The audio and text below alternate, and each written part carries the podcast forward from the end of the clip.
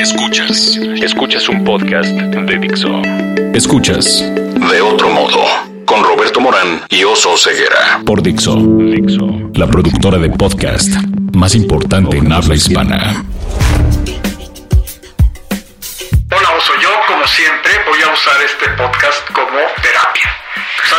Ya ves que siempre estoy renegando de los coches que no dejan pasar a los peatones. Y ahora yo, una cosa de la que yo reniego mucho es que en México, la verdad, la verdad, no nos gusta la música. Y con esta idea de que somos muy musicales y que ña, ña, ña, no, no, no nos gusta. Nos gusta el ruido. Nos gusta el ruido. Te fijas que en los restaurantes siempre está a todo volumen la música y que cuando alguien canta siempre le dicen, ay, cállate y no sé qué. O las mañanitas que son la canción más horrenda del mundo. todo el mundo la canta horrible y luego decimos que el himno nacional mexicano es el más bonito junto con la marsellesa. Nadie lo sabe cantar. Nadie canta en México. Y toda esta reflexión me salió porque me encontré a Charles Oppenheim, que está aquí con nosotros. Hola, Hola, Charles. ¿cómo están? Y, y- y me enteré por la vía poco diplomática que nació en El Paso. En el paso al pan. Sí. En, en- en El Paso que...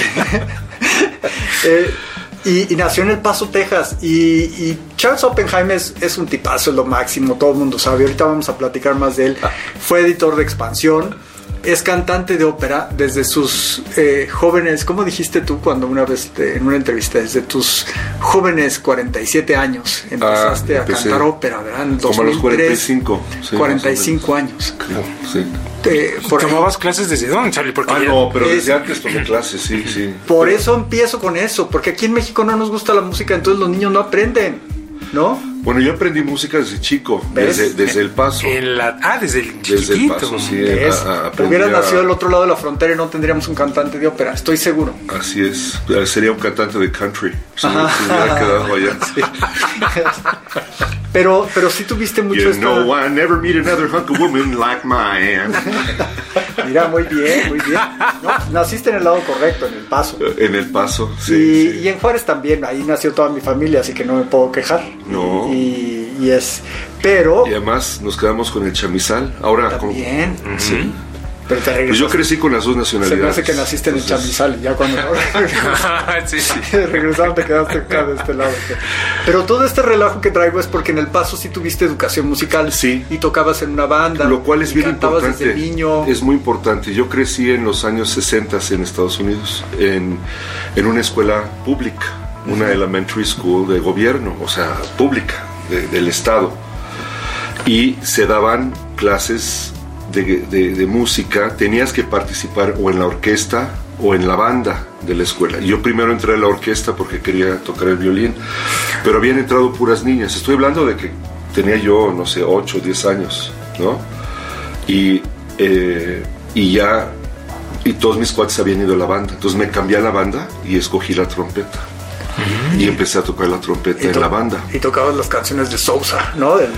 Ta ta tara, tara, pa, pam, pam, para, pa, pam. sí, Sí. todas las que se tocan en los juegos de fútbol sí, americano lo más gringo que puedas imaginar. y ¿verdad? tocábamos en el intermedio, en el medio tiempo de los partidos de fútbol de, de los chavos de la escuela, que también había equipo de fútbol y de todo, ¿no? Y luego cambiaste, eh, tu, por, por azares del destino, tu familia vino a vivir a México. Así es. Y en la, en la primaria en México, porque sí llegaste para primaria, ¿no? Sí. En la primaria en México, nada de música, ¿no? Eh, yo llegué eh, a quinto de primaria y eh, en esos primeros años me involucré con, con tres bandas, de tres grupos, como de música rock y pop. Tocábamos cosas de Deodato, de, de Joe Cocker, de Chicago, de Earth, Wind and Fire, de Creedence Clearwater Revival. No te imagino, Charlie, en esa. En esas ondas, sí, sí. Y ya en la prepa, en, la, en, la- en el colegio Tepeyac, ahí en Linda Vista, este, En la trova. ahí, ahí en la trova yo tocaba la trompeta.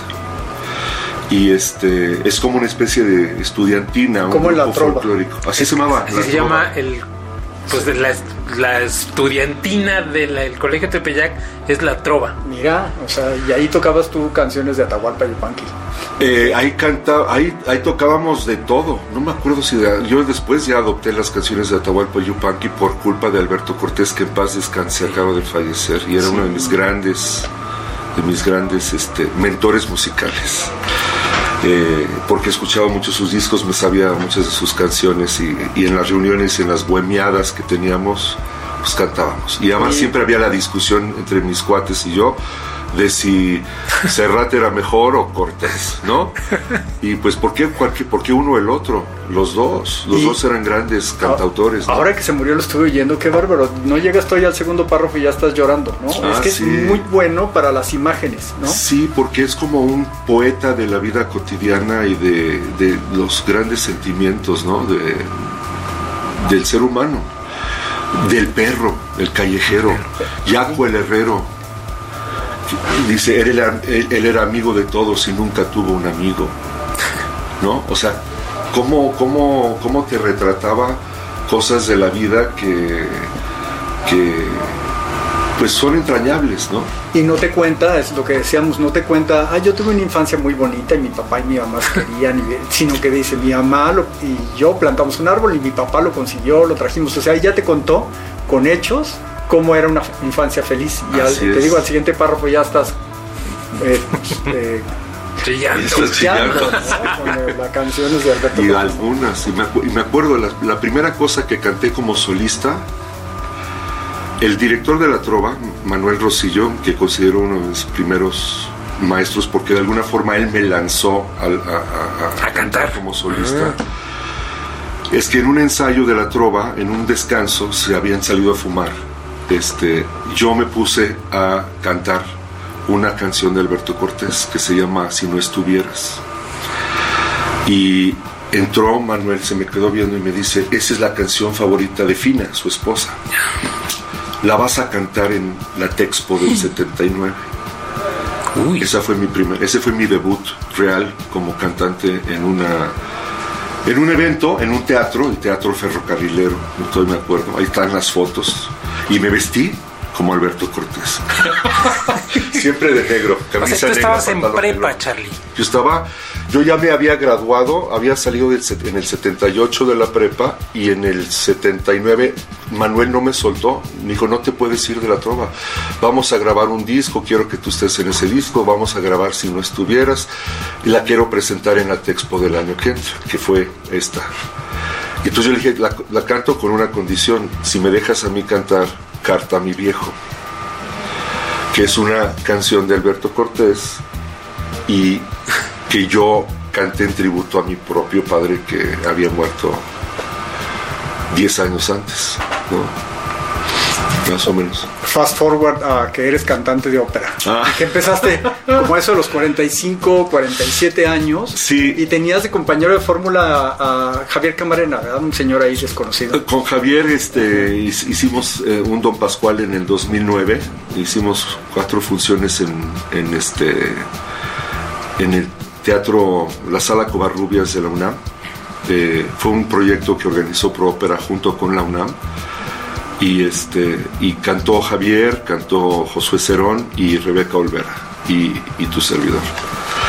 Y este, esto, esto, pues es que la trayectoria de un cantante, la mayoría, digamos, el, el común, el camino común que, que recorre un cantante es estudiar en un conservatorio, participar en concursos, participar en talleres de ópera, tomar clases magistrales con grandes cantantes y eh, poco a poco ir metiéndose al mundo de la ópera a través de un pequeño rol aquí, un pequeño rol allá, roles con primarios o secundarios, has- hasta que eventualmente llegas a, a cantar un rol protagónico. Muchas veces eres cover del cantante principal y el cantante se enferma y ¡pum! das el brinco y de ahí para el real, ¿no? Pero tú Eso- en vez de eso, Charlie, te dedicaste al periodismo. No, Así es que primero se dedicó al periodismo Por y eso. después llegó a la ópera. ¿no? Ajá, o sea, prefirió lidiar con palabras. Sí. Y cuando yo ya había salido de expansión, empecé a buscar lo que yo quería, cosas que yo quería hacer que no había podido hacer porque no tenía tiempo. Y una de ellas era cantar. Con otra agravante, Charlie, porque si mal no recuerdo, tú cantabas como barítono. Y Eh. luego te reubicaron como bajo. Eh, lo que pasa es que yo no, yo no sabía en aquel entonces qué este, tesitura tenía. nunca me lo había cuestionado, no sabía que se dividían en diferentes tesituras las voces. Yo cantaba Alberto Cortés porque me quedaba muy cómodo, porque él es barítono, era barítono. Este, me encantaban las canciones de Luciano Pavarotti, las que cantaba él, pero siempre me quedaban tirantes, entonces yo automáticamente las acomodaba a mi propia tesitura sin saber. Entonces yo dije, bueno, me parezco a Pavarotti, seguramente puedo cantar como él si desarrollo la técnica para hacerlo. Entonces empecé a buscar por dónde. Y yo estaba en ese entonces haciendo un programa de radio, el primer programa de radio de negocios, Mundo Empresarial. Sí, ¿no? Mundo Sí, Empresarial. empresarial. O sea, no es que de repente la música te haya llegado, sino que tú siempre te dedicaste a cantar. Sí, y siempre, después desde hiciste chico. un paréntesis, porque parece que tú estabas, según las entrevistas que he leído de que te han hecho, tú estabas muy contento cantando a Atahualpa y a Cortés y a Alberto Cortés y a Sí, claro. cuando se te ocurrió leer los periodistas de Vicente Leñero, ¿no? Ajá. Y a partir de ahí, pues como que te llegó la semillita, ¿no? De- Exactamente. Bueno, es que hubo un, un parteaguas. Sí, hubo un parteaguas. sí. Yo, yo acababa de conocer en un momento, en finales del 78, después de. Yo me gradué en que. ¿Cuándo terminaron las clases en el colegio?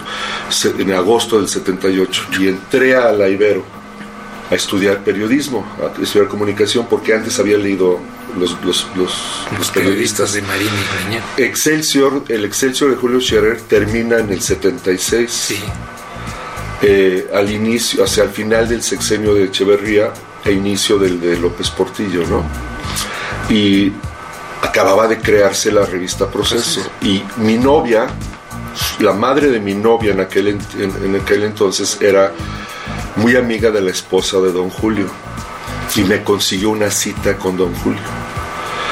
Y estuve haciendo antesala un par de días hasta que finalmente me recibió y este total para hacer el cuento corto me dio chamba en la agencia de información CISA y, en- y entré haciendo a la revista Proceso como reportero pero haciendo los la síntesis de los informes de los gobernadores de los diferentes estados que compraban dos, tres, cuatro páginas de la revista que eran publireportajes de alguna forma, pero yo los acomodaba para, para, la, revista.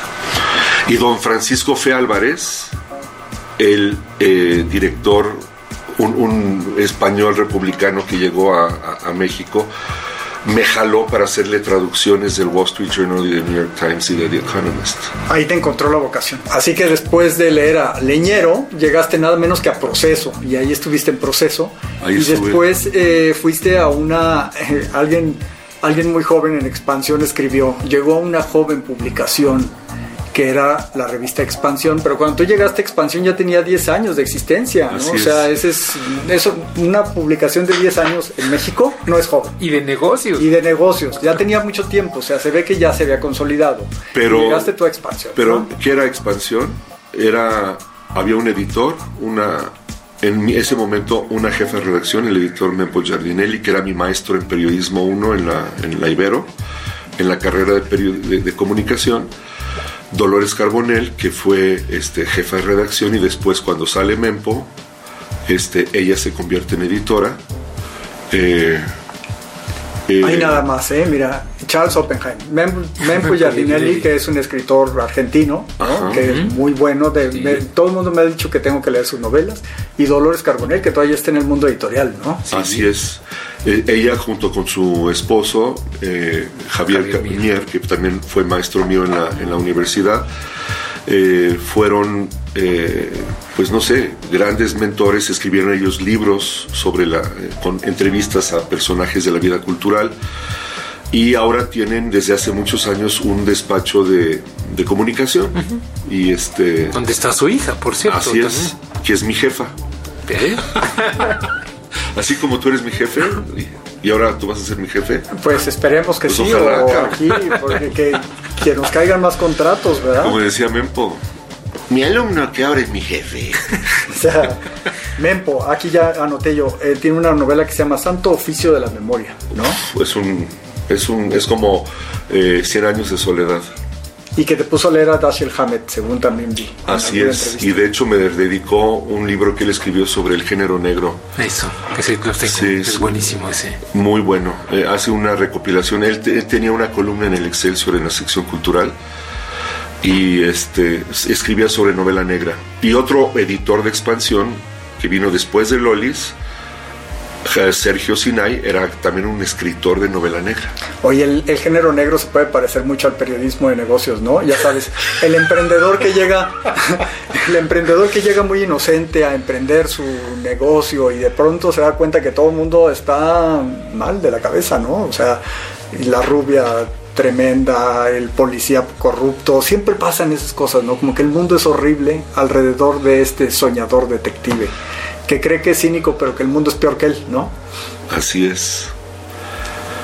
Así es. Y Yo, la- yo quiero contar una cosa de Charlie que es muy peculiar cuando trabajábamos en periodismo, que cuando te encargaba un tema, Charlie destazaba los periódicos, las revistas, todo lo que tuviera a la mano, que, que fuera contenido o información, lo cortaba y le ponía en un plumón rojo si era Flair. de emprendedores. Tiene que ser Ah.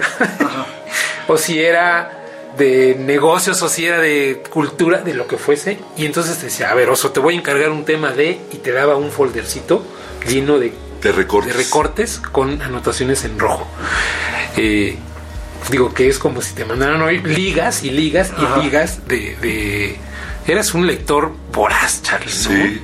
Bueno, iba, me iba a sí. Sanborns y agarraba las revistas y llegaba con un altero de revistas a, a la caja, compraba las revistas y en la oficina me ponía yo a hojearlas, las recortaba, leía, recortaba, decía, es que, ¿cuál es la fuente de un periodista?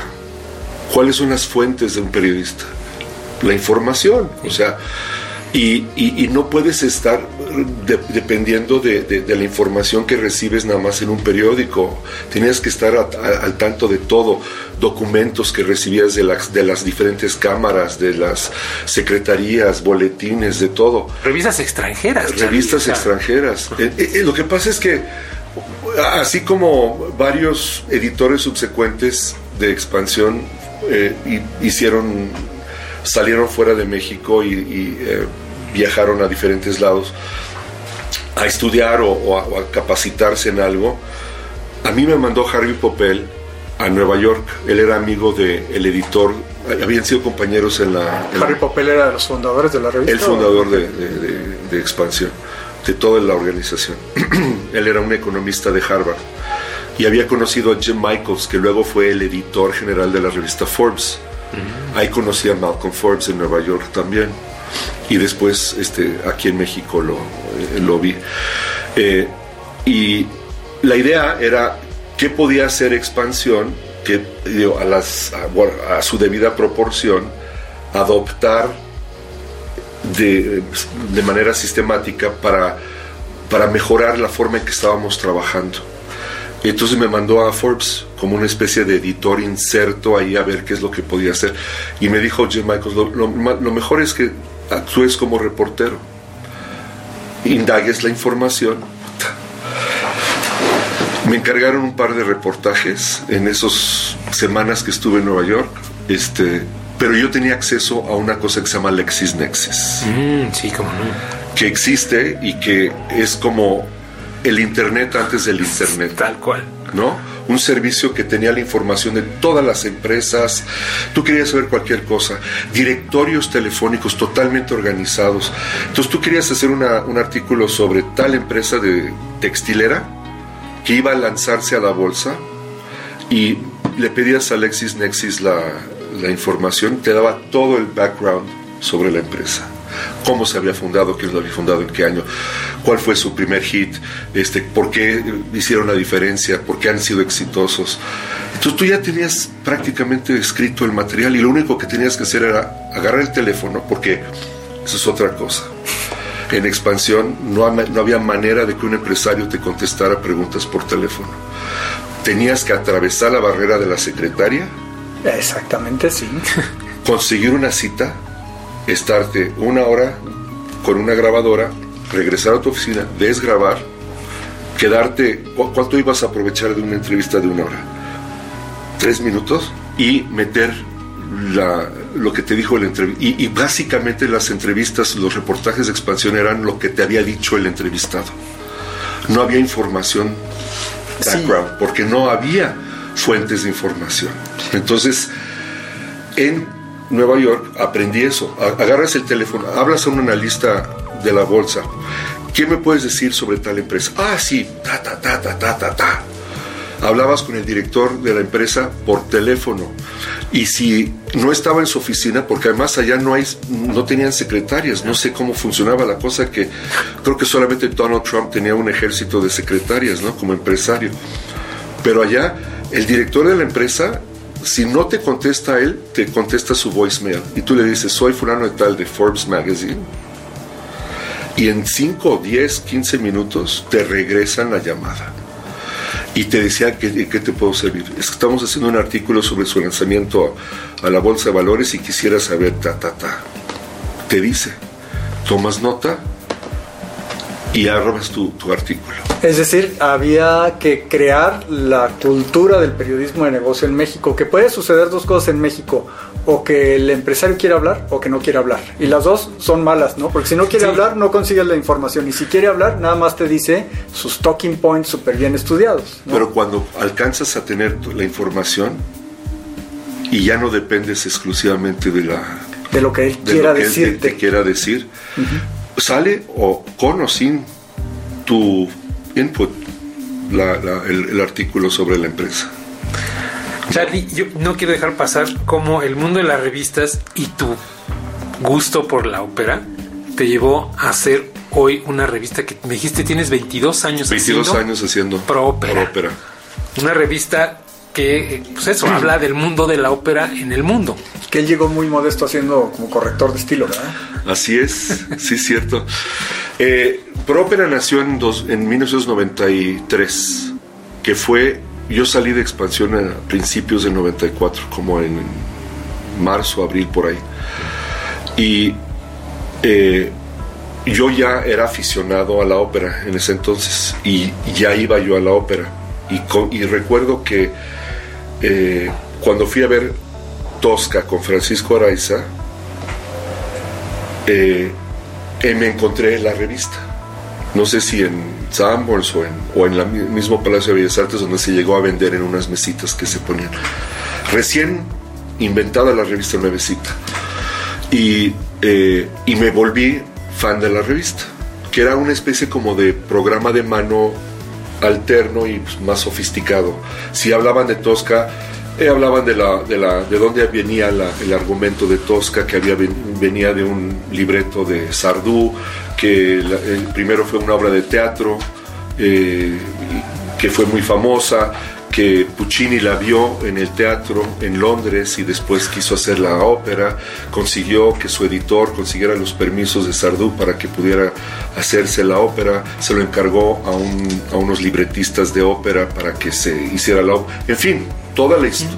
Entonces eso me gustaba mucho, era como monográfica la información.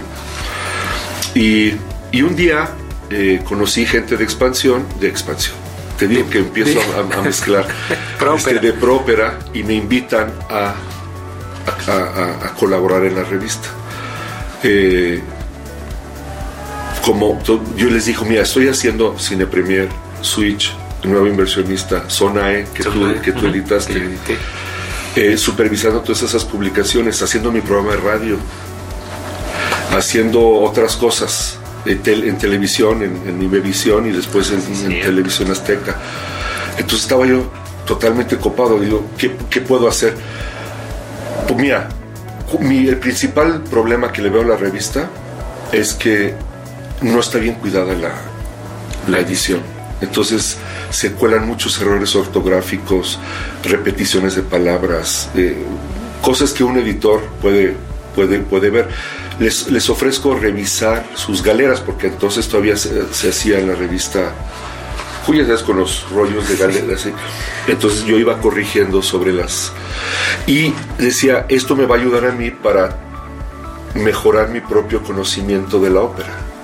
Y, vaya que lo hiciste, ¿eh? Llegaste después a editor, ya, ya sabías mucho de eso de la ópera. Va- Vamos rápidamente a, a que nos cuentes de la ópera. Tú llegaste a los 45, 47 años en una función de- en el lunario del Auditorio Nacional, que me parece que estaba por ahí este Ramón Vargas, ¿no? Y que te dijo, a ver, ya dedícate a esto, ¿no? O sea, te- él fue el que te dijo, ya dedícate Sí. también a esto, ponte a cantar. Y lo que he encontrado es que ya has hecho de Pascual, Don Antonio de Maris, el...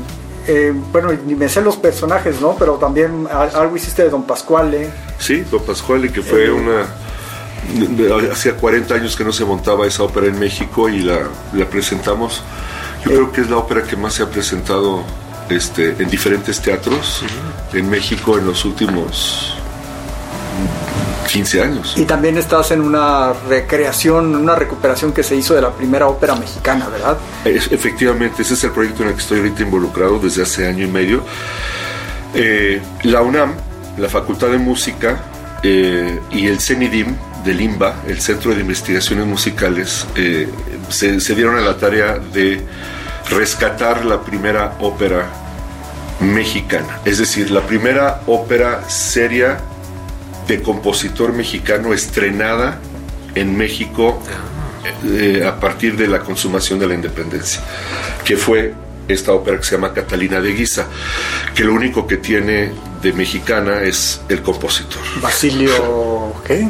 Eh, Zenobio Paniagua. Ah, Zenobio Paniagua. Zenobio Paniagua, un compositor de, de Tlalpujagua, Michoacán, muy cerquita de la frontera con el Estado de México y a 20 minutos en coche de, de El Oro, Estado de México. Eh, que desde, desde chico se interesó por la música, escribió mucha música sacra, su tío lo ayudó a, a- a- en su formación, eh, escribió mucho para, para, digamos, las iglesias, eh, pero desde pequeño le, le- le gustó mucho la ópera. En esa época en México se hacía mucha más ópera de la que, de la que se hace hoy en día. Es que ahora nos entretenemos con Netflix. Oye, ¿qué habrá que ver de ópera? Para, para encontrar el gusto a la ópera, porque luego dices, vayan a ver este Wagner y te quedas dormido después de seis horas. A mí me pasa tengo, eso. Sí, tengo un cuñado que dice que puedes comer papas fritas mientras que tocan la cabalgata de las Valquirias pues, con ese ruidajal y luego todo lo demás te quedas dormido. No es la mejor manera de entrarle. ¿Qué es lo que hay que entrar? ¿Qué hay que ver para empezar a entenderle, para empezar a agarrarle el gusto? Porque la verdad está padrísimo. Eran las voy a decir algo horrible, pero eran como las telenovelas de antes, ¿no? Este, había emoción, había música, había actuación, había todo. Era mejor que las telenovelas, quiero decir. Sí, claro. Pues mira, yo creo que se han escrito miles de óperas en, en la historia, o sea, miles de óperas, pero digamos que la misma, y es, una, es un género que lleva más de 400 años de vida y hasta al día de hoy se están creando nuevas, nuevas óperas, ¿no? Se acaba de estrenar una de un compositor que yo conozco, Jomi Delgado, que se llama este, Las Luciérnagas no vuelan, es una ópera para niños. Se acaba de estrenar y, y creo que todavía la están presentando en, en el Centro Cultural del Bosque. Eh, eh, o sea, es un género que sigue viviendo, pero hay ciertos títulos que se han convertido como en, el principal repertorio de las casas de ópera más importantes del mundo. Eh, y que fundamentalmente pasa por compositores como Puccini, Verdi, Donizetti, Rossini, Mozart, básicamente. Entonces, A ver, eh, recomiéndame una que, que le voy a entender, que me va a gustar y que... por decirte, eh, Mozart te recomendaría la flauta mágica, de Puccini te recomendaría cualquiera, este, sobre todo la Bohème, Tosca, Turandot, eh, fundamental, Madame Butterfly. Y luego le das el, el golpe y la cosa es seguirle más adelante, porque luego también... Y Verdi, las principales, Traviata, Rigoletto, Trovador, fundamentalmente son el, el trío eh, más famoso de, de- de Verdi, aunque tiene muchísimas otras igualmente importantes. Óperas cómicas, Donizetti, El Elixir de Amor, eh, El Don Pasquale. eh, el Barbero de Sevilla de Rossini, La Cenerentola, basado en la Cenicienta de Rossini, son las óperas en las que canta, por ejemplo, Javier Camarena, que es un tenor que, es, que, que arrancó su carrera especializado en el repertorio belcantista rossiniano, ¿no? O sea, eh, cualquier cosa te puede gustar. Mi hija, Jessica, tú la conoces, yo la llevé a su primera ópera cuando tenía ocho años. Y fue un gran riesgo porque la llevé a ver de Federico Ibarra, compositor mexicano, el estreno de Alicia, basado en la historia de Alicia en el País de las Maravillas. Quedó prendada, le encantó, le encantó la ópera. No tanto, o sea, no, no, yo, yo creo más bien el espectáculo general, ¿no? Este, los personajes que salían, la oruga, el gato de Cheshire, este, la, la actriz que no cantaba, que era, la, que era Alicia, este, eso le fascinó, o sea, eh, ver en teatro lo que ella había visto en caricaturas o había leído en, la, novela de Lewis Carroll o lo que fuera, eso fue lo que la, atrapó. Entonces, yo creo que la ópera es como algo que te atrae o que el sonido lo rechazas. Porque a mí me pasa, por ejemplo, con ciertas tendencias de la, de la música metálica, heavy metal que se toca hoy en día, ¿no? Es una, es una música que a mí no me dice nada. La, la, la hago a un lado, ¿no? Y este, Y en la ópera, pues en cambio la terminarás ópera es algo que inmediatamente paro la oreja, ¿no? Sí. Hazle en rápido como el sonido de las ardillitas las preguntas porque dice Vero que nos queda solo un, minuto. Bueno, es un ping pong, Charlie. Órale. A ver. Tu palabra favorita. Ay, cabrón, con su palabra. Mi palabra favorita, hijo. Ópera. Tu palabra menos favorita. Hard rock. ¿Qué te prende creativamente, Charlie? La música. ¿Qué no te prende? eh, las guerras. ¿Qué sonido o ruido te gusta? Cualquier cosa que tenga armonía y, y musicalidad. ¿Qué sonido o ruido no te gusta? El sonido del bullicio de una ciudad. ¿Qué otra profesión intentarías? Pues ya soy periodista y cantante. Este, a lo mejor en mi próxima vida me dedicaré a jugar golf. Que nunca he jugado. Pensé que ibas a decir algo de la comida, pero bueno. No, no, no. Ya soy, ya fui editor de una revista de gastronomía. eres un y gourmand. una, y una de cine. ¿Qué otra profesión no intentarías, Charlie? Eh, ser médico. ¿Cuál es tu grosería favorita? Puta madre. ¿Cuál es tu ópera favorita?